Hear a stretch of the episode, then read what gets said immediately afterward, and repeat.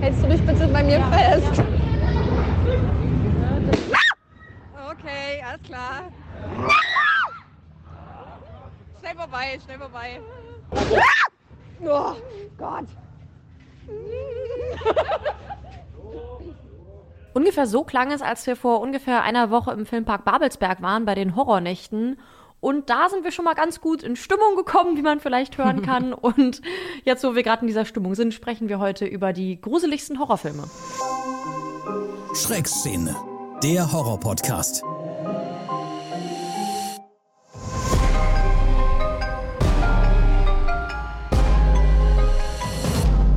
Eine Produktion von Podnews. Willkommen in der Schreckszene und willkommen in der fünften Jahreszeit.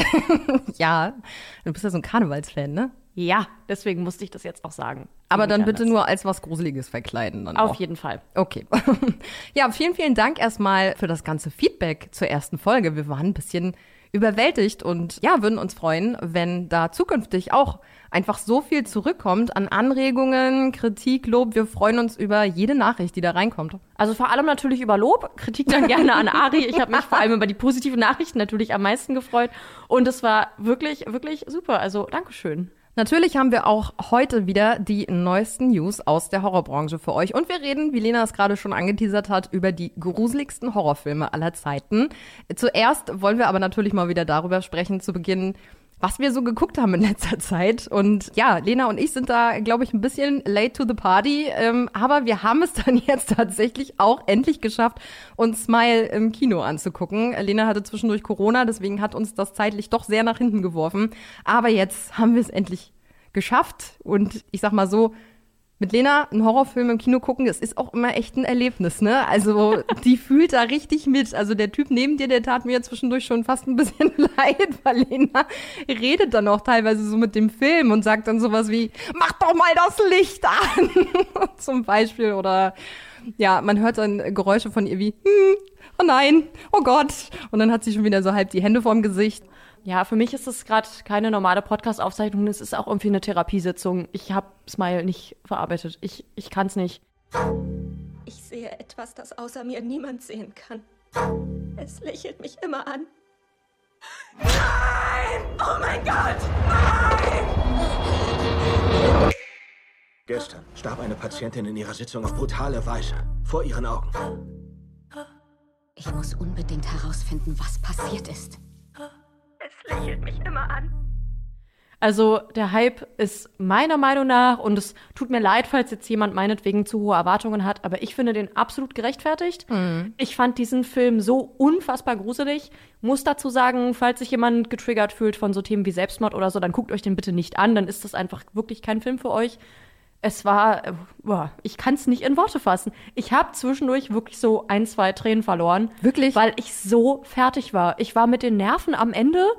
Ich war nur noch eine Mischung aus Schreien und Wimmern. Ich habe das ehrlich gesagt gar nicht mitbekommen, dass du da so verängstigt warst und sogar Tränchen vergossen hast. Du hättest doch meine Hand nehmen können. Ich saß doch direkt neben dir. Naja, das Problem ist ja, das ist ja wie unter so einer Bettdecke. Wenn ich deine Hand genommen hätte, hätte ich ja meinen Sitz mit dieser Hand verlassen müssen. Das ging Ach ja so, nicht. natürlich. Das ist so, wie Füße halt quasi nicht übers Bett tragen dürfen und so. ja, dann das kommt hätte das Monster, genau. Genau, das hätte ich nämlich nicht geschafft. Ich muss auch ganz ehrlich sagen, ich habe das Ende des Films jetzt nicht so komplett geguckt, weil ich hatte halt so die Finger vorm Gesicht und die Abstände zwischen den Fingern wurden halt immer schmaler.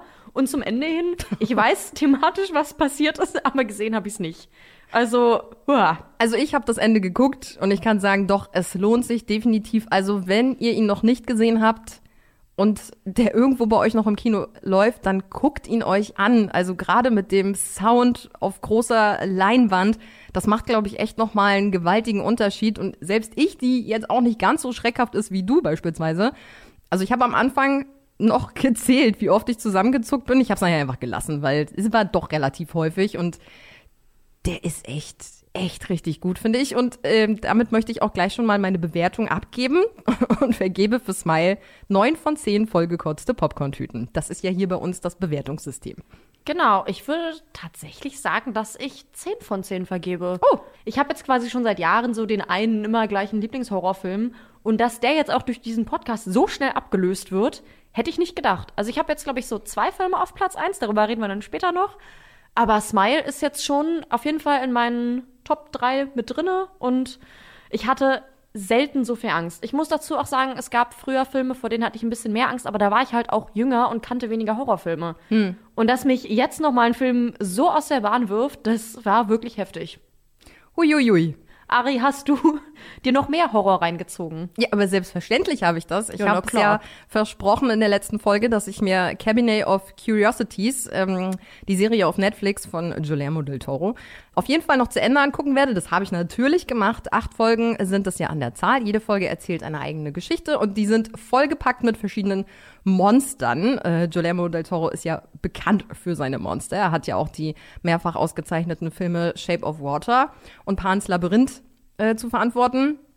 Viele erinnern sich da vielleicht noch an den Pale Man oder zu Deutsch das bleiche Monster, das seine Augen in den Händen trägt und die dann so vors Gesicht hält. Wahnsinnig gut gemacht. Also man muss dieses Monsterding schon echt mögen, wenn man die Serie gucken möchte, weil wie gesagt, der Regisseur halt eben dafür bekannt ist. Und ich bin da jetzt nicht immer so ein Fan von, muss ich sagen, weil mir viele Monster bei Cabinet of Curiosities doch ein bisschen zu drüber waren. Manchmal finde ich, sahen sie auch nicht ganz so gut aus. Deswegen fällt mein persönliches Urteil entgegen der allgemeinen Meinung, wenn man das gerade mal so im Internet liest, doch etwas härter aus. Und ich war nicht ganz so begeistert und vergebe hier nur fünf von zehn vollgekotzten Popcorn-Tüten. Eine Folge fand ich wirklich richtig gut. Das ist Folge drei, die Autopsie. Falls ihr die Serie auch geguckt habt, dann schreibt uns gerne mal, wie ihr die Serie fandet. Das würde mich echt mal interessieren. Also, da ich die ja jetzt noch nicht gesehen habe, würde ich mir dann dementsprechend vermutlich nur Folge 3 angucken. Die kann ich ja dann auch losgelöst gucken, ne? Das stimmt, ja. Ja, da ja jede ich, Folge für sich steht, dann viel Spaß damit. Habe ich wieder Zeit gespart. Und ansonsten habe ich auch versprochen, natürlich äh, The Watcher noch zu Ende zu gucken. Läuft ja auf Netflix und ist jetzt nicht so wirklich Horror, sondern eher so Thriller und ein bisschen was zum Gruseln. Eine Familie zieht in ein großes Haus und kriegt fortan Briefe vom selbsternannten Watcher, der die Familie beobachtet und es passiert dann das ein oder andere. Die Nachbarn sind irgendwie auch nicht so richtig koscher und ja, ich habe ja gesagt, nach zwei Folgen hat es mich nicht so richtig gecatcht. Ich muss sagen, jetzt so im Nachgang, es hatte seine Momente, aber insgesamt war es dann doch relativ unspektakulär. Also eher was für dich, Lena. Ich wollte dich so ja fragen, ob ich das gucken kann oder ob ich am Ende ein Wrack bin, was nie wieder schlafen kann. Und, was sagst du? Nee, ist guckbar. Ja? Ist nicht so schlimm. Es ist ein bisschen gruselig, aber es ist jetzt nicht so schlimm, finde ich. Und? Aber Wie auch viele hier, Popcorn-Tüten? Ja, auch nur fünf. Weil, Ja, immerhin. ja, wie gesagt, es insgesamt dann doch nicht ganz so spektakulär war. Neu im Stream. Wednesday bekommt ab dem 23. November auf Netflix endlich ihre eigene Serie. Irgendetwas stimmt mit diesem Ort nicht. Und das nicht nur, weil es eine Schule ist. Geheime Gesellschaften, versteckte Bibliotheken, mörderische Monster. Was kommt wohl als nächstes? Also ich fand ja die Adams Family eh immer toll und Wednesday fand ich auch super. Hast du eigentlich mal die Adams Family geguckt? Nee, tatsächlich nicht. Ich muss ja sagen, da hast du wirklich was verpasst. Ich habe die, glaube ich, schon so als Kind geguckt, da war ich vielleicht so zwölf und Wednesday war sowieso die beste, deswegen bin ich richtig froh, dass sie jetzt ihre eigene Serie bekommt. Es ist eine Horrorkomödie, so wie auch der Film Die Adams Family. Und die Handlung ist so ungefähr, dass Wednesday versucht, mit ihren übernatürlichen Fähigkeiten klarzukommen. Nebenbei muss sie noch eine Mordserie vereiteln und sie will ein 25 Jahre altes Geheimnis ihrer Eltern lüften. Und das alles passiert, während sie an einer neuen Schule ist und da versucht, Kontakte zu knüpfen. Das klingt alles jetzt natürlich nicht so gruselig. Es wird wahrscheinlich auch jetzt nicht für schlaflose Nächte sorgen. Es ist wahrscheinlich eher was, was ein bisschen Spaß macht. Die Serie ist von Tim Burton und das Besondere an der Serie ist, dass er alle Folgen selbst gedreht hat. Sowas macht man wohl bei Serien eigentlich nicht. Das ist ziemlich untypisch. Die haben sich jetzt aber in dem Fall dazu entschieden, damit es am Ende alles wie ein großes Gesamtkunstwerk klingt oder aussieht. Und ja, ich bin begeistert. Ich mag Tim Burton, ich mag Wednesday, ich mag die Adams Family. Ich kann eigentlich nur enttäuscht werden. Ja, Tim Burton spricht ja auch so ein bisschen für sich. Ne? Also der hat Fall. ja so seine eigene Handschrift. Du erkennst das ja sofort. Dann gibt's noch was Neues auf Disney Plus und zwar Matriarch. Das ist Body Horror, also von daher glaube ich für uns beide jetzt nicht so das Nonplusultra. Es geht da um eine Frau, die so ein bisschen zu viele Drogen nimmt und die zieht dann zurück in ihre alte Heimat, um sich da zu erholen. Da verhalten sich aber alle ganz komisch und am Ende sind die Albträume, die sie von den Drogen hat, anscheinend nicht die einzige Sache, mit der sie da klarkommen muss. irgendwie hat sich auch der Ort, an dem sie da ist, in den letzten drei Jahren, in denen sie weg war, absolut nicht verändert. Und ich muss auch ganz ehrlich sagen, handlungstechnisch konnte ich aus dem Trailer jetzt zum Beispiel relativ wenig mitnehmen, worum es geht. Eine Sache fand ich nur witzig. Wir haben bei der Recherche uns einen anderen Trailer angeguckt zu einem älteren Film, der auch Matriarch hieß. Mhm. Der war besser. Das stimmt, der sah besser aus, ja. Genau, da ging es nämlich um eine Frau, die da irgendwie festgehalten wird von komischen Leuten und die nehmen ihr dann ihr Baby weg und fesseln sie im Keller und so. Klang jetzt irgendwie zumindest ein bisschen greifbarer von der Handlung her, also auch ein Ja. bisschen realer. Stimmt. Als das hier, also ich weiß ehrlich gesagt noch nicht, ob ich es mir angucke. Ich glaube, ich warte da so ein bisschen auf die Kritiken, die das bekommt. Neu im Kino. Und natürlich haben wir uns auch wieder angeguckt, was in den nächsten zwei Wochen in den Kinos startet. Ab dem 17.11. gibt's für euch The Menu. Dieses Menü, Die Bilder darauf sind von uns. diese Gästeliste, Woher haben die die? Ist nicht gut. dieser ganze Abend. Was läuft hier für eine Scheiße? Das ist nur Theater. Bühnenzauber. Wir gehen jetzt. Folgt einer peinlich genauen Planung. Das ist echt, oder? Was läuft hier für eine Scheiße? The Menu handelt von einem jungen Paar, gespielt übrigens von Anya Taylor-Joy, die gefühlt gerade irgendwie überall zu sehen ist. Mir fiel sie zum ersten Mal in Das Damen-Gambit auf. Da spielt sie ja so ein Schachgenie. Sie hat aber auch schon Erfahrung mit Horror, zuletzt in Last Night in Soho, Film aus dem letzten Jahr. Und Nicholas Holt spielt ihren Freund. Den kenne ich jetzt eher als Beast in den neuen X-Men-Filmen. Und äh, Warm Bodies habe ich mit ihm auch schon gesehen. Das ist ja so eine Horror-Zombie-Komödie. Die beiden besuchen jetzt in The Menu zusammen mit zehn anderen Gästen ein abgelegenes Restaurant auf einer Insel und sollen von einem berühmten Küchenchef bekocht werden, gespielt übrigens von Ralph Fiennes, vielen besser bekannt als Lord Voldemort in den Harry Potter Filmen. Und offensichtlich landet da auch irgendwie eine böse Überraschung auf dem Speiseplan. Übrigens, wer sich das Kinogeld hier sparen möchte, kurz nach Kinostart soll der Film relativ zeitnah wohl bei Disney Plus verfügbar sein. Und ich muss ganz ehrlich sagen, der Film erinnert mich auch total an Kadaver. Der war, glaube ich, letztes Jahr auf Netflix ein Riesending. Also wer da schon mal in Stimmung kommen möchte, kann sich ja Kadaver zuerst mal angucken und dann anschließend The Menu. Klingt nach einem Plan. Ansonsten auch ab dem 17.11. im Kino The Bunker Game. Spieler, willkommen bei unserem Bunker Game. So ein Rollenspiel werden Sie niemals vergessen. Okay, wir müssen evakuieren. Es kann kein Spiel ohne Mitspieler geben. Ich habe mich in diesem Bunker hier nie allein gefühlt. Vielleicht haben wir was übersehen.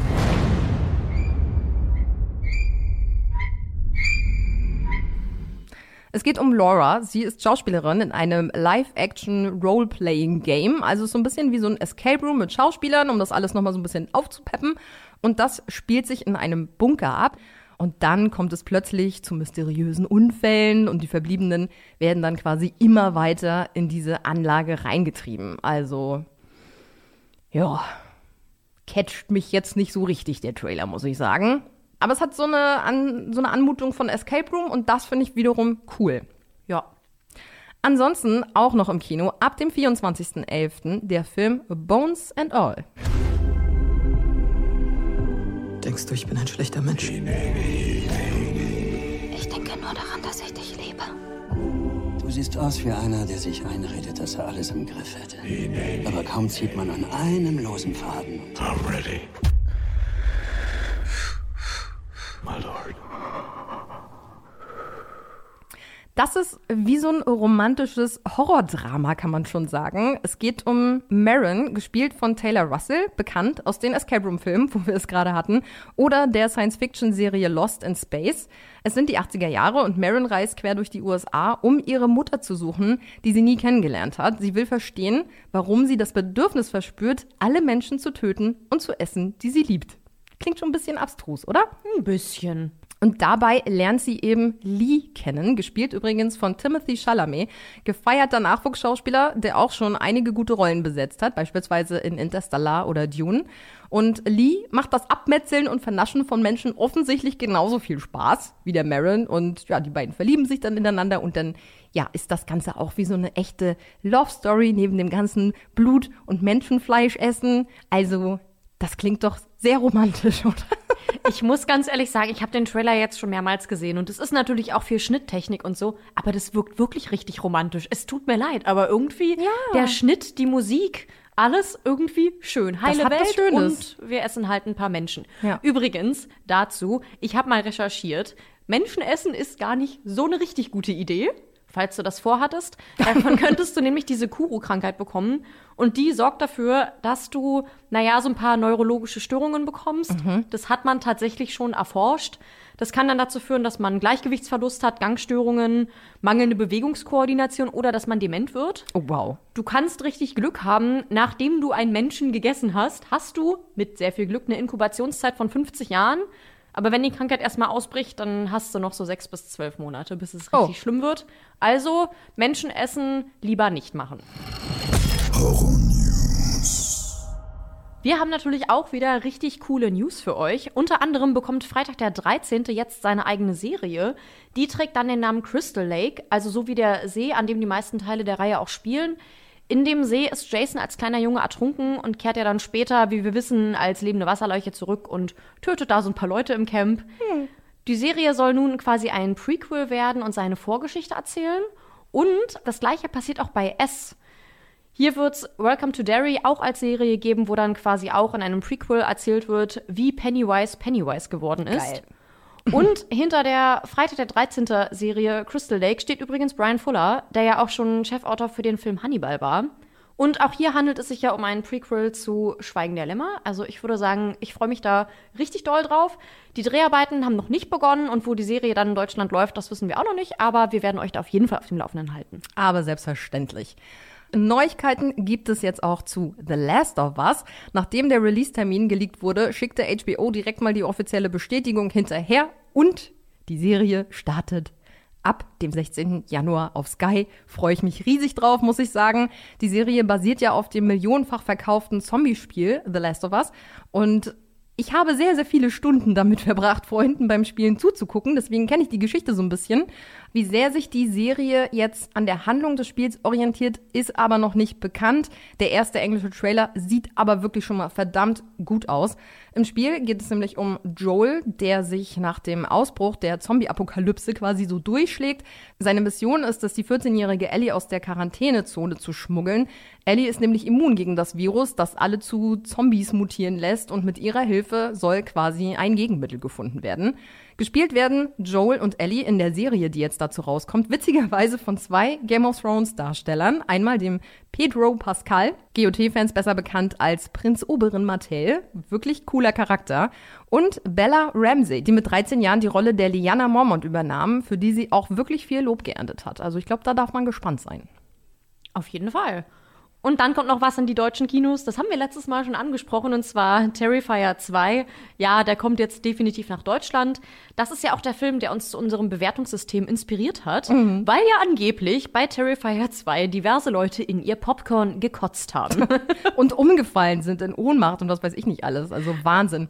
Ja, also die Hauptfigur ist wieder Art der Clown und der jagt auch wie im ersten Film zwei Geschwister und will sie töten und die finden dann wohl auch die Gründe hinter seinen Absichten heraus. Terrifier 3 ist auch schon in Planung und am 8.12. kommt jetzt aber erstmal der zweite Teil in die deutschen Kinos, ungekürzt. Und ich denke mal, wir müssen den dann gucken, oder? Ich meine, unser Bewertungssystem basiert auf diesem Film. und auch wenn ich ehrlich gesagt nicht so viel Bock drauf habe, ich sehe uns da so ein bisschen gezwungen.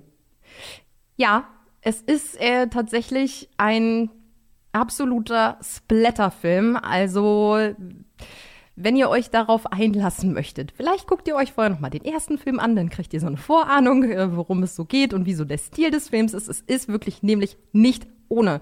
Ich habe gestern den ersten Teil geguckt und mir blieb zwischendurch der Mund offen stehen, weil es so unfassbar brutal ist. Ich habe Lena vorhin die wichtigste Szene einmal gezeigt, damit sie weiß, worum es geht. Und ähm, ja, Ich sag mal so, hätte ich Popcorn gehabt, hätte ich reingekotzt. Das war wirklich unfassbar ekelhaft. Ja. Ja. Ansonsten haben wir noch eine News für euch, die darauf schließen lässt, dass es bei 28 Days Later jetzt endlich weitergeht. Da gibt's ja schon einen zweiten Teil, 28 Weeks Later. Und lange, lange wurde der dritte Teil erwartet. Dementsprechend würde es vermutlich 28 Month Later heißen. Und jetzt kam raus, dass es tatsächlich ein Skript schon dazu gibt, was einfach mal irgendwie so rumliegt, was dem Regisseur jetzt aufgefallen ist. Und auch Hauptdarsteller Killian Murphy hat jetzt in einem Interview gesagt, er wäre bereit für den dritten Teil. Ich glaube, da freuen sich einige drüber. Das einzige Problem, was es da jetzt gibt, ist, der zweite Teil, der liegt ja jetzt schon 15 Jahre zurück. So, und 28 Months Later, für jeden, der jetzt nicht ganz so kacke in Mathe ist, merkt, das haut nicht so ganz hin. Also, ne, letztlich äh, geht ja auch an Killian Murphy der Zahn der Zeit nicht vorbei. Wie man es dann macht, ob man es dann anders nennt oder das werden wir dann sehen. Aber es sieht alles danach aus, dass der dritte Teil kommt. Könnte bald losgehen. Falls Sie mal einen vierten Teil drehen wollen, hätte ich eine Idee für einen Titel. Aber nur so ein grober Vorschlag. Du bist so kreativ. Ich weiß. genau. Ähm, Netflix verlängert Dama und The Watcher. Die Kritiker waren ja von beiden Serien jetzt nicht so wahnsinnig begeistert. Das Mhm. liegt natürlich auch zum Teil immer daran, dass es True Crime ist. Das ist dann natürlich auch immer sehr emotional. Die Geschichte von Jeffrey Dahmer ist ja auch mittlerweile auserzählt. Das heißt, dass jetzt vermutlich eher andere Serienkiller in den Fokus gerückt werden. Und da wurden auch tatsächlich schon zwei neue Staffeln angekündigt. Und The Watcher soll zunächst erstmal eine weitere Staffel bekommen. Und der Regisseur bei beiden Serien ist übrigens Ryan Murphy. Und da muss ich sagen, das holt mich jetzt doch schon sehr ab, weil ich nämlich gesehen habe, dass der auch Ratchet und American Horror Story gemacht haben. Von American Horror Story mochte ich nur die erste Staffel so richtig gern, aber Ratchet fand ich super. Hast du das geguckt?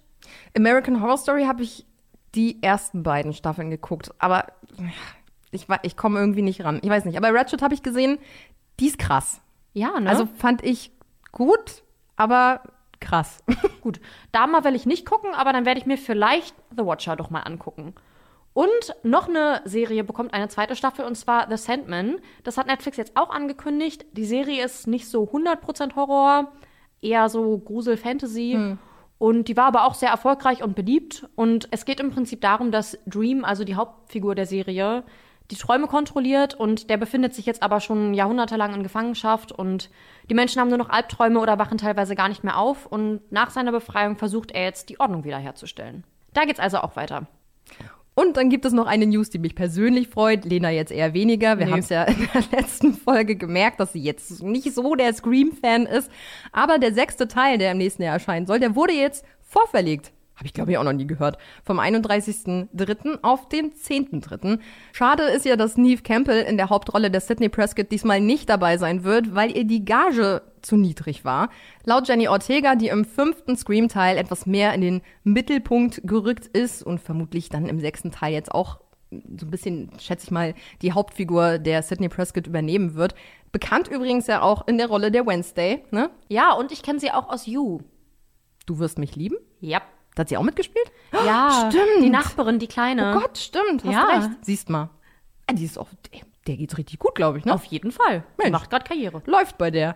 Die hat jetzt auf jeden Fall in einem Interview gesagt, dass der sechste Scream-Teil trotzdem wieder wild und böse wird. Schauplatz ist diesmal allerdings New York, weil alle Figuren dahin umgezogen sind und Ghostface offensichtlich auch, denn es wird wieder gemetzelt. Und wir warten jetzt gespannt auf den ersten Trailer, beziehungsweise ich, weil Lena interessiert sich ja nicht so dafür. So, dann wollen wir heute natürlich, wie versprochen, über die gruseligsten Horrorfilme aller Zeiten sprechen. Und da haben wir natürlich nicht einfach nur geguckt, was uns am besten gefällt, sondern wir haben uns da an knallharten wissenschaftlichen Studien bedient. genau. Es gibt da nämlich eine Studie, und zwar das Science of Scare Projekt. Das kürt seit 2020 jedes Jahr den gruseligsten Horrorfilm der Welt. In der Studie werden Herzschläge pro Minute gemessen. Das hat also mit IMDb-Bewertungen überhaupt nichts zu tun. Und dafür wurde von 250 Horrorfilmfans die Herzschlagfrequenz gemessen. Die mussten sich das Jahr über verteilt 40 Filme angucken und am Ende hat man geguckt, wo sind die jetzt quasi körperlich am meisten ausgerastet. Und weil ich mir das mal angucken wollte, wollte ich auch wissen, was passiert denn eigentlich in unserem Körper, wenn wir Horrorfilme gucken und warum gucken wir die eigentlich so gerne. Ich muss mich dafür nämlich des Öfteren mal rechtfertigen, weil ich immer erzähle, wie schlecht es mir danach geht und aber trotzdem nicht damit aufhören kann. Ich habe jetzt nämlich gelesen, dass diese Spannung etwas in unserem Körper auslöst. Und zwar schütten wir die gleichen Botenstoffe aus wie bei Sex oder richtig gutem Essen. Und zwar Hm. Dopamin. Und man spricht da bei Horrorfilmen von der sogenannten Angstlust. Also an sich machen Horrorfilme wirklich einfach ein bisschen abhängig. So. Wir sind kleine Suchtis. Nennen wir das Kind doch beim Namen. Auf jeden Fall. Dieses Science of Scare Projekt hat jetzt jedenfalls auch die zehn gruseligsten Horrorfilme gekürt und wir machen es natürlich besonders spannend und fangen bei Platz 10 an. Und da haben wir Paranormal Activity. Ja, das ist tatsächlich in der Top 10 auch der älteste Film. Von das ist jetzt so ein bisschen aufgefallen. Der ist von 2007. Das heißt, die Top 10 besteht aus Filmen, die in den letzten 20 Jahren angelaufen sind. Da ist also nichts Älteres mehr dabei, wie äh, Nightmare on Elm Street zum Beispiel oder Alien. Das ist alles jetzt so ein bisschen nach hinten verdrängt worden. Ich muss aber auch sagen, wir hatten es ja schon in der Scream-Diskussion. Ich glaube, Horrorfilme sind wirklich so das Genre, was am schlechtesten altert. Also wenn man sich jetzt nochmal Nightmare on Elm Street anguckt, das sieht schon wirklich aus, als hätten die da einfach Ketchup verspritzt. Wenn ich so einen älteren Horrorfilm heute gucke, denke ich mir, ah ja, für die Zeit ist das schon nett. Aber es ist halt im Vergleich zu den Horrorfilmen von heute dann einfach bei weitem nicht mehr so gruselig. Im Vergleich zu Smile ist das alles nicht mehr gruselig. genau, auf Platz 9 ist A Quiet Place 2. Ich weiß jetzt nicht so ganz warum. Also ja, klar, Herzschlag und so, aber wäre das jetzt subjektiv gewesen, hätte ich den da, glaube ich, nicht hingepackt. Ich fand den ersten gut, ich fand den zweiten auch auf jeden Fall gar nicht schlecht oder so. Aber dass der in den Top 10 landet, fand ich heftig. Ich glaube, das liegt daran, der Titel sagt es ja schon, es ist ja die meiste Zeit sehr still. Und ich glaube, das ist einfach so dieses, dass sich sozusagen durch diese Stille äh, sich irgendwie so eine bedrohliche Angst irgendwie in einem so aufbaut durch diese Stille, dass, dass man, die müssen ja die ganze Zeit leise sein, ansonsten kommen ja diese Monster aus dem All irgendwie und dementsprechend kann ich das schon verstehen. Ich habe mich da auch das ein oder andere Mal erschrocken, dadurch, dass es nonstop so still ist und wenn es dann halt reinknallt und so ein Vieh auf einmal so ein Mann irgendwie gegen die Wand äh, ballert, da, da, äh, da zuckst du zusammen. Aber ich muss sagen, mir fehlen halt andere Filme, dazu kommen wir später noch. Und dass dann A Quiet Place 2 drin gelandet ist, fand ich komisch. Ich hätte dann vielleicht, wenn dann eher den ersten Teil reingepackt. Aber gut, ist letztendlich eine wissenschaftliche Studie, da Genau. muss ich ja jetzt nicht dran rummeckern. Ich wollte gerade sagen, da können wir jetzt auch auch nicht dran rütteln. Ne? Ja. Das ist ja jetzt nichts Subjektives, sondern ähm, das wurde halt so gemessen. Und dann ist das so. Auf Platz 8 ist der Film Dashcam. Der ist tatsächlich aus diesem Jahr noch relativ frisch. Den findet man auch nirgends. Also das liegt vermutlich daran, dass der noch nicht synchronisiert ist und äh, für die deutschen Kinos auch gar nicht vorgesehen ist. Du findest ihn auch auf keinem Streaming-Anbieter dementsprechend, weil er halt eben noch so frisch ist. Wir haben uns mal den Trailer angeguckt. Ja, Ich finde, der wirkte richtig langweilig. Der wirkte auch schon wieder so ein bisschen so wie jeder Horrorfilm jemals. Jemand nimmt so eine Kamera mit, die wackelt natürlich ungünstig und dann filmt man halt so Zeug und auf einmal sind da Menschen und wenn du noch mal hinguckst, sind sie wieder weg. Hm. Also hat mich jetzt nicht beeindruckt. Würde ich mir, glaube ich, auch nicht unbedingt angucken wollen. Ja. Auf Platz 7 ist ein Film, den wir beide, glaube ich, ziemlich gut finden, oder? Ja. It Follows aus dem Jahre 2014. Ich fand den ganz spannend. It Follows ist eigentlich eine sehr merkwürdige Geschlechtskrankheit. es geht ja immer darum, dass man von einem Wesen verfolgt wird, was einen töten möchte. Und wenn man dieses Wesen verständlicherweise loswerden möchte, muss man mit einer Person schlafen und dann hat die halt dieses Wesen. Und man selber ist frei. Solange bis die Person stirbt, dann kommt es zurück, ist dann auch wieder blöd. Ja, die Geschichte an sich, als ich das damals gehört habe, als mir das jemand erzählt hat, mit hier, guck mal, den, der ist richtig gut und erzählte mir dann, worum es geht, dachte ich so, hä? Das klingt super trashig, aber der Film ist echt gut. Muss ich auch sagen. Also dieses, dieses, äh, diese Figur, die dich da die ganze Zeit verfolgt und, und, und immer so in der Ferne du es quasi siehst, dass dieses Vieh dich nonstop irgendwie dir überall hinfolgt. Da, da baut sich bei mir auch so eine Unruhe auf, muss ich sagen. Auf jeden Fall. Ich hätte bei dem Film auch nichts erwartet und wurde absolut positiv überrascht. Siehst du wohl. Genau. Auf Platz 6 dann ein Film, den man auch nirgends online findet, bei keinem einzigen Streaming-Anbieter. Und das, obwohl der Film schon aus dem Jahre 2017 ist. Terrified heißt der. Achtung, nicht verwechseln mit Terrifier, der jetzt so gehypt ist. Ähm, das ist ein argentinischer Horrorfilm. Es geht da auch irgendwie wieder um paranormale Ereignisse. Weiß ich nicht, sieht jetzt auch nicht so doll aus, muss ich sagen, der Fand Trailer. Aber nicht so können wir jetzt auch nicht beurteilen, weil wie gesagt, nirgends online, wir hatten keine Möglichkeit, uns den anzugucken, genauso wie bei Dashcam. Deswegen können wir da leider nichts zu sagen. Auf Platz 5 dann ein Film, der ja für mich auf jeden Fall in die Kategorie total abgedreht und krank irgendwie fällt. Hereditary aus dem Jahre 2018. Aber ich, der ist so ein bisschen eklig und das ist irgendwie so drüber und also ich persönlich kann den Film gar nicht empfehlen. Gut, wie Bin viele Popcorn-Tüten würdest du da vergeben? Zwei. Okay. Also da muss ich gar nicht lange überlegen. Ich fand den wirklich kacke. Auf Platz 4, und darüber freue ich mich ganz besonders, ist Conjuring. Das heißt, ich bin hier gar nicht so ein übertriebener Angsthase, sondern dieser Film ist wirklich einfach wahnsinnig gruselig. Ja. Hat ja auch keiner gesagt. Ich habe dir ja auch zugestanden, dass der heftig ist. Gut. Übrigens, falls ihr euch erinnert, in der ersten Folge habe ich erzählt, dass ein Kumpel von mir doch so panische Angst hatte nach dem Film, weil er immer dachte, dass diese eklige Alte auf dem Schrank sitzt. Mit dem habe ich geschrieben und er meinte, er konnte diese Angst überwinden und er hat auch alle anderen Teile dann im Kino geguckt und ist richtig Fan jetzt. Hat er da mal. Tipps, wie man so eine Angst überwindet oder hat das einfach irgendwann so Da funktioniert? muss ich noch mal nachfragen. Okay, aber er hat jetzt nicht einfach Kisten auf den Schrank gestellt und dann war das Thema durch, oder? Das weiß ich nicht. Aber äh, fand ich doch dann sehr überraschend. Ja, freut mich für ihn auf jeden Fall. Ne? Auf Platz 3 dann Insidious. Ich habe den auch gesehen. Es ist aber mittlerweile eine Weile her. Wir haben uns gerade den Trailer nochmal angeguckt. Da kam dann auch die Handlung bei mir wieder so ein bisschen hoch. Und ich muss sagen, ja, auch der war wirklich nicht ohne. Dass der jetzt hier auf Platz 3 schon landet, fand ich aber dann doch ganz schön heftig. Nee, überrascht mich persönlich gar nicht, weil der mit zu meinen Lieblingshorrorfilmen zählt. Kriegt von mir auch eine lockere 9 von 10, definitiv. Ich liebe die Reihe. Wer es noch nicht kennt, eine Familie bezieht ja ein neues Haus, mysteriöse Dinge geschehen und plötzlich kracht eines der Kinder auch noch von der Leiter und fällt ins Koma. Und die Mutter stellt dann aber irgendwann fest, ich glaube nicht, dass das Kind im Koma liegt. Hier geht irgendwas vor sich. Sie rufen äh, quasi ein Medium zur Hilfe, die dann schnell rausfindet, dass der Junge wirklich nicht im Koma liegt, sondern seine Seele ist einfach im Traum zu weit gewandert. Astralreise nennt man das, also das gibt es tatsächlich wirklich. Und er ist anscheinend so weit weg im Traum gegangen, nun irgendwie an einem dunklen Ort gefangen und böse Dämonen wollen jetzt seinen Körper übernehmen, um in unsere Welt zu gelangen. Also wirklich wahnsinnig spannend und gruselig. Ich mag die Reihe sehr und übrigens, wo wir gerade schon dabei sind, im nächsten Jahr kommt der fünfte Teil. Ich freue mich. Heißt Insidious Fear the Dark und soll im Juli an den Start gehen. Cool. Also ich fand Insidious auch auf jeden Fall gut. 9 von 10 schockiert mich jetzt fast. Ich hätte dem, glaube ich, so eine 7 von 10 gegeben. Also gruselig war der auf jeden Fall. Aber dass du den so gut findest, hätte ich gar nicht gedacht. Doch, mag ich sehr. Ist ja auch wieder von James Wan. Ne? Das ist auch ein Künstler. Gibt es eigentlich auch noch andere Regisseure, die gute Filme machen? da ist er da irgendwie alleine. Weil der hat ja die Saw-Reihe gemacht, die Conjuring-Reihe, die Insidious-Reihe. Also, der hat's drauf. Auf jeden Fall. Auf Platz 2, und darüber habe ich mich natürlich am meisten gefreut. Das Einzige, was mich ärgert, ist, dass er nicht mehr auf Platz 1 ist, ist Sinister. Definitiv für mich, glaube ich, mit der gruseligste Horrorfilm, den ich jemals gesehen habe. Es geht da um eine Familie, der Vater ist Schriftsteller und die ziehen in ein Haus, weil er da ein Buch schreiben möchte. Und dabei kommt dann raus, der fand das Haus jetzt nicht einfach nur schön, sondern in diesem Haus sind furchtbare Dinge passiert und genau deswegen will er da auch seinen nächsten Horrorroman schreiben. Und in diesem Haus, da ist vor einiger Zeit eine Familie gestorben und das kleinste Kind war dann plötzlich weg. Er recherchiert dann so ein bisschen und findet halt raus, dass es da so ein Wesen gibt, was vor allem kleine Kinder befällt. Und ja, dann nimmt das Unheil so seinen Lauf. Und blöderweise findet er da auch diverse Videokassetten, die halt zeigen, wie die ganzen Familien umgekommen sind.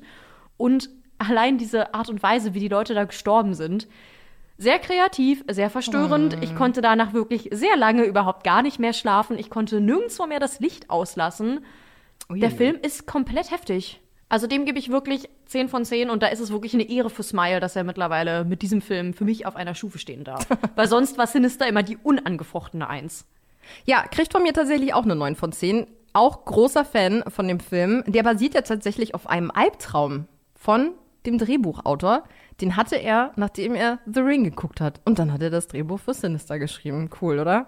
Interessant ist auch übrigens, wo du gesagt hast, die kleinen äh, Filmchen, die Ethan Hawke ja in dem äh, Film über einen alten Projektor guckt, die wurden wirklich mit einer Super 8 Kamera gedreht, damit es möglichst authentisch aussieht. Ah, also sehr, sehr cool. Mal nicht einfach mit einem Filter, sondern Nee. man hat es wirklich echt Ja. gemacht. Das finde ich cool. Ja, damit es diesen richtigen Look bekommt. Und was auch ganz interessant ist, das Monster Bugul, das die Kinder ja im Film quasi in seinen Bann zieht, das sollte ursprünglich Willy Wonka aus Charlie und der Schokoladenfabrik ähneln. Okay, davor hätte ich dann eindeutig weniger Angst gehabt, genau, ja, davor hatten die Macher nämlich auch Angst, dass das so ein bisschen lächerlich wirkt. Und stattdessen haben sie dann einfach mal so eine halbe Million Bilder im Internet durchgeguckt, haben dann eins gefunden, eben von diesem Ghoul, den man als kennt aus dem Film, Bugul. Und das fanden sie so super, dass sie dann dem Ersteller einfach mal für 500 Euro die Rechte abgekauft haben. Das war ein Schnapper, würde ich sagen. Ja, aber stell dir auch mal vor, bei Sinister läuft jetzt hier irgendwie Johnny Depp mit so einem Topfschnitt durch die Gegend. Also das hätte ja gar nicht funktioniert. So, dann kommen wir jetzt zum ersten Platz, unangefochten seit letztem Jahr. Und das ist der Film Host aus dem Jahr 2020. Den kannten wir ursprünglich beide nicht und haben den jetzt auf den letzten Drücker noch angeguckt, Mhm. weil wir natürlich wissen wollten, welcher Film hat es hier auf Platz 1 geschafft. Bei Host geht es auch um das Jahr 2020. Es ist natürlich Corona und ein paar Freunde treffen sich in einer Zoom-Videokonferenz oder man vermutet zumindest, dass es Zoom ist und laden da ein Medium ein. Und eine dieser Freundinnen will sich irgendwie einen Spaß daraus erlauben, dass sie da irgendwie von einem Jungen erzählt, der sich umgebracht hat und der jetzt alle heimsuchen wird. Und nach und nach passieren dann bei diesen Freunden merkwürdige Dinge, die man natürlich sieht, weil sie sich ja alle selbst filmen. Und genau, letztendlich ist der ganze Film so eine Zoom-Konferenz. Genau. Tatsächlich beruht das auf einem Prank von dem Regisseur Rob Savage, der sich mit seinen Freunden einen kleinen Spaß erlaubt hat. Er hat äh, mit seinen Freunden auch über Zoom geredet und meinte dann, dass er komische Geräusche in seiner Wohnung hört und hat ihm dann so einen Ausschnitt aus dem Horrorfilm Wreck gezeigt. Und die Freunde dachten dann, oh, f oder darf ich f sagen? Dürfen wir hier f sagen? Lass uns das mal richtig schlecht dann piepen. okay, wir piepen das jetzt. Ja. ähm, und die dachten dann, er wird von einem ekligen Zombie angegriffen. Und dann haben sich alle dermaßen erschrocken, dass der Regisseur Rob Savage das dann online gestellt hat und das Video ging so viral, dass daraus die Idee für den Film geboren ist. Letztendlich ist es ja dann auch so ein bisschen so wie im. Ich muss ganz ehrlich sagen, diese Hintergrundgeschichte hat mich gerade mehr unterhalten als der Film. Echt? Ich würde dem wirklich freundliche ein von zehn vollgekotzte Popcorn-Tüten geben. Was? Ich fand den so schlecht. Ich war so wahnsinnig enttäuscht, weil ich dachte, okay, der Film, der über Sinister steht. Was kann das schon sein? Und dann sehe ich da erstmal am Anfang zwölf Minuten Smalltalk, wie Leute sich einfach unterhalten in einer Zoom-Konferenz. Nun ist das ja auch, glaube ich, relativ bekannt, dass die wenigsten Leute gerne dauerhaft in Zoom-Konferenzen sind. Und ich dachte mir, wow, jetzt gucke ich auch noch Fremden dabei zu, die sich unterhalten. Habe ich ja gar keinen Bock drauf. Und dann passieren da ab und zu so ein paar Sachen. Uff, nee. Also gar nicht. Das stimmt, der Film braucht ein bisschen so, bis es endlich mal losgeht, aber ich finde, dann ist es wirklich so bam, bam, bam, dann passieren so viele Dinge hintereinander. Ich fand den eigentlich echt ganz gut, muss ich sagen. Der kriegt von mir eine 7 von 10. Ich aber nur, weil der hinten raus dann so gut war. Und ich glaube, dass das, also dass dieser Anfang so lame ist, liegt tatsächlich auch daran, dass es kein richtiges Drehbuch gab. Die hatten nur so ein zehn Seiten Pamphlet, nenne ich es jetzt mal, wo so ein bisschen drin stand, wo die ganze Reise hinführen soll, damit es so einen roten Faden gibt. Aber das meiste war von den Schauspielern tatsächlich improvisiert. Und was auch ganz interessant ist, ist dadurch, dass ja Corona war, war jeder Schauspieler wie so eine Ein-Mann-Crew. Die haben sich teilweise dann selber geschminkt, die haben alles selber gedreht.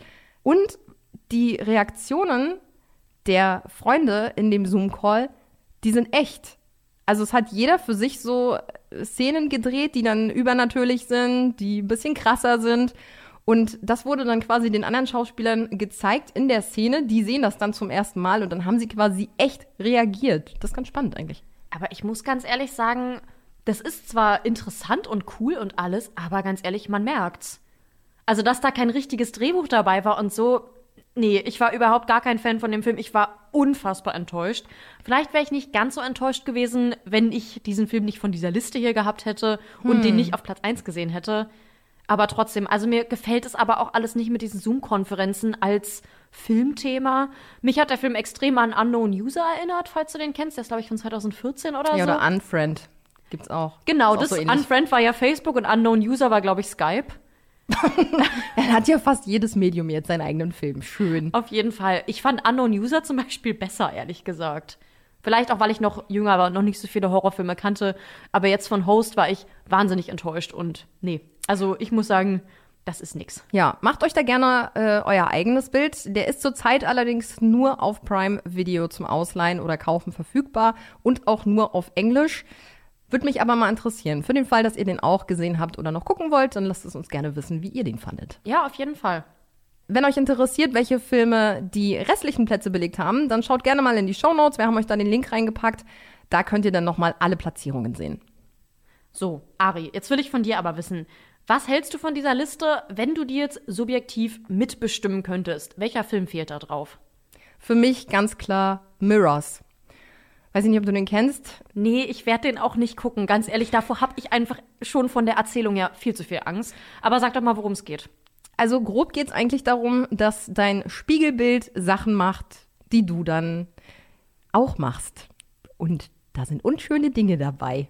Und ich glaube, das Schlimmste war mit, ähm, wie sich jemand den Kopf, äh, ich kann es gar nicht richtig beschreiben, den Kopf aufreißt. kann man das so sagen?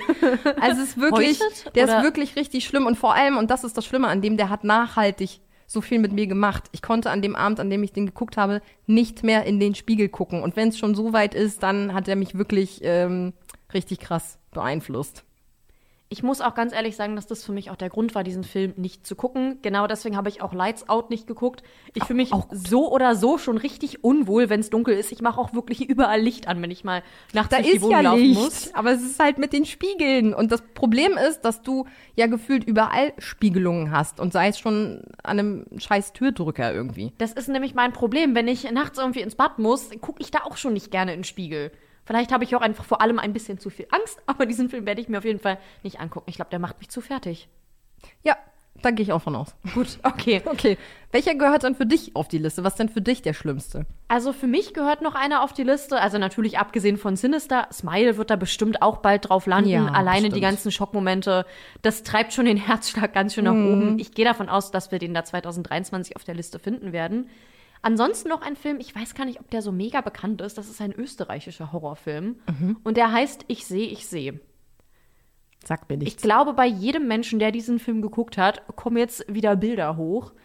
Der Film wurde jetzt auch tatsächlich bei Amazon neu verfilmt. Also Mhm. nochmal ein amerikanisches Remake. Es geht darum, dass so zwei Zwillinge, die sind, glaube ich, so, ich würde jetzt mal schätzen, sieben Jahre alt, die wohnen in Österreich, relativ ländlich. Und ihre Mutter ist eine relativ berühmte Moderatorin und die kommt von einer Schönheits-OP zurück. Und irgendwas an ihr ist anders. Da passt ein Leberfleck auf einmal nicht mehr ins Bild und irgendwie hat sich alles verändert. Die vergleichen das mit Bildern und die vermuten, dass es sich bei dieser Frau nicht um ihre Mutter handelt. Und dann werden diese Zwillinge so ein bisschen merkwürdig, weil klar, da reagierst du natürlich dementsprechend, wenn auf einmal eine fremde Frau in deinem Haus ist, die sich als deine Mutter ausgibt. Okay, klingt gut. Der Film angucken. hat mich komplett verstört. Ich hatte in der Nacht danach, glaube ich, den schlimmsten Albtraum meines Lebens. Musste am Tag danach zur Uni. Hab dann abends erst meine Mutter gesehen, bin ihr wirklich in die Arme gefallen, weil ich einfach komplett am Ende war. Der Film, der Oh. ist heftig. Ich kann mir vorstellen, dass das den Probanden vielleicht einfach nicht gezeigt wurde. Es ist halt ein relativ kleiner österreichischer Film. Aber der ist wirklich nicht ohne. Ja, so viel von uns. Schreibt uns gerne, welcher Film für euch der schlimmste ist. Das würde mich mal interessieren, was da so zusammenkommt. Und ansonsten war's das auch. Genau, ich freue mich da auf jeden Fall auf Inspiration. Ansonsten folgt uns überall, wo man uns folgen kann, außer auf der Straße, das wäre hochgradig unangemessen. Schreibt uns gerne auf Instagram, da heißen wir Schreckszene-Podcast und bewertet uns bitte überall, wo man uns bewerten kann. Wir freuen uns natürlich am meisten über positive Bewertungen. und genau, Ari, dann schieß mal los. Jetzt bin ich gespannt auf die Zweisatz-Gruselgeschichte, die ja beim letzten Mal schon so unfassbar verstörend war. Ich habe hier alles auf ausgedruckten Zellchen. Ja, ganz oldschool. Schauen wir mal. Ich habe versehentlich ein Paket von meinen Nachbarn geöffnet. Nachdem ich mich übergeben musste, habe ich sofort die Polizei angerufen. Hast du Seven geguckt? Ja. Was ist in dem Paket? Ja, okay, na gut. Das war doch wieder ein Schocker zum Abschluss. In diesem Sinne, wir hören uns Tschüssi. in zwei Wochen. Tschüss.